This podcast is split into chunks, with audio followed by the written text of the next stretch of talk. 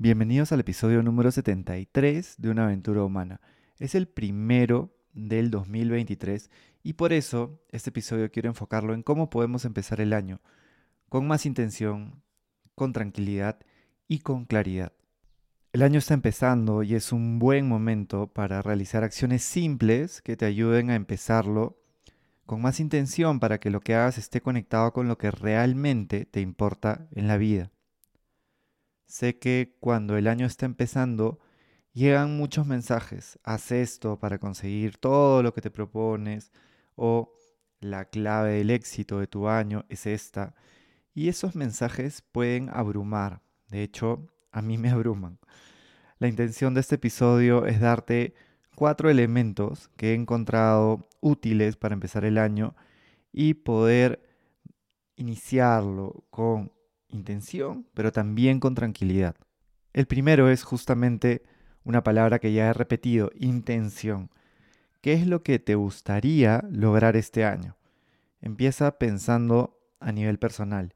Quizás se relaciona a un estado de paz o de mejorar tu salud o algo vinculado a tu bienestar. Por ejemplo, una de mis intenciones para este año es estar tranquilo lo más que pueda y hacer las cosas con calma para no estresarme innecesariamente. Digo innecesariamente porque sabemos que la vida viene ya con un estrés natural. Yo apunto a reducir lo máximo posible el que se puede evitar. Hacer las cosas con tiempo, saber decir que no y elegir bien a mis personas más cercanas puede ayudarme a esto. Otra de mis intenciones es soltar perdonar, perdonarme y no cargar con mochilas que me retengan en este año. El segundo elemento es paciencia. El problema con los inicios de año y con las intenciones de inicio creo que empieza con que queremos lograrlas de inmediato, a toda costa, y no las pensamos como algo que se puede desagregar en muchos pasos pequeños, cotidianos. Por ejemplo, si una de tus intenciones es cultivar tus amistades más cercanas, puedes elegir hacer algo cada día para esto. Quizá es un mensaje, un detalle, una llamada. La paciencia también es importante porque por ver la meta podemos estar perdiéndonos el valorar los pasos que ya estamos dando. Sentarte a escribir, salir a caminar, tener un momento intencional para calmar tu mente, elegir llamar a esa persona que te importa, son pasos ya valiosos por más pequeños que parezcan. La vida es una maratón que se corre a paso lento, con descansos e incluso con pasos hacia atrás.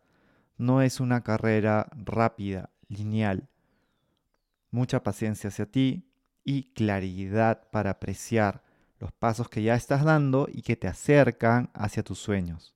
El tercer elemento es el desapego. Es fácil decirlo, pero difícil vivirlo. Me pasó hace poco tiempo, hace dos semanas que me mudé de casa desde Lima hasta Cusco y en el proceso he vendido mi carro, que le tenía mucho cariño, regalé muchos de mis libros, más de la mitad, dejé lugares que recorría cada día o cada semana, personas con las que interactuaba a diario, y eso me costó. Esa fue mi historia particular de desapego, y estoy seguro que tú tienes la tuya. Cosas o personas que has soltado o que quieres hacerlo y dejar atrás de alguna manera. Esto no quiere decir que hay que dejar atrás a las personas que te hagan bien y que te importen. Esas te van a acompañar hasta donde vayas, de la forma que sea. Quiere decir que hay que circular y soltar lo que ya no necesitemos o no nos haga bien. El cuarto elemento es disfrutar el presente.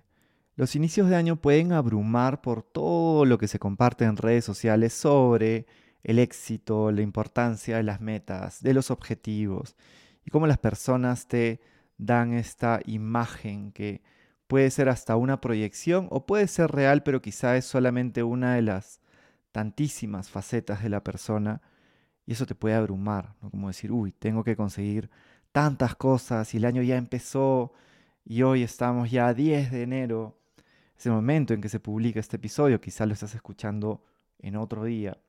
Pero si no es el inicio de año, puede ser incluso el inicio de, de un ciclo, el inicio de un mes. Los inicios pueden abrumar por que las personas ya le ponen demasiado peso a lo que ellas entienden como el éxito.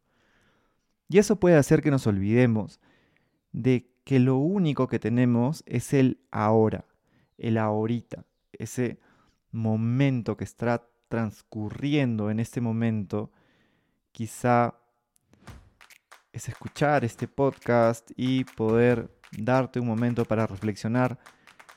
Tal vez es ver ese árbol que está al frente tuyo, disfrutar de esa conversación o ese abrazo con esa persona que quieres, acariciar a tus mascotas, jugar con tu familia o respirar y agradecer estar sano y lúcido.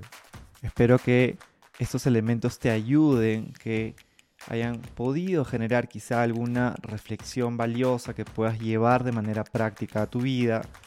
Si es que sabes de alguien que podría sumarle este episodio, podrías copiar y pegar el enlace desde donde sea que nos estés escuchando. Te deseo que empieces un 2023 con la mejor energía, con mucha claridad para tomar las decisiones que te acerquen a lo que es importante para ti en la vida. Hasta pronto.